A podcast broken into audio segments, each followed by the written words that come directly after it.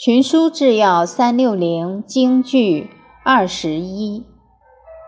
所贵于善者，以其有礼义也；所见于恶者，以其有罪过也。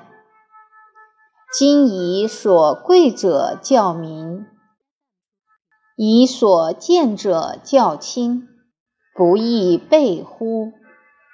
卷四十五，昌言。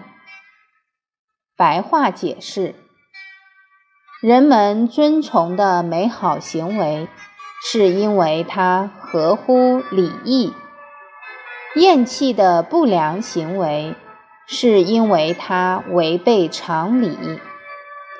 现在用所尊崇的来教化百姓，却用所厌弃的来教导皇亲，不是很反常吗？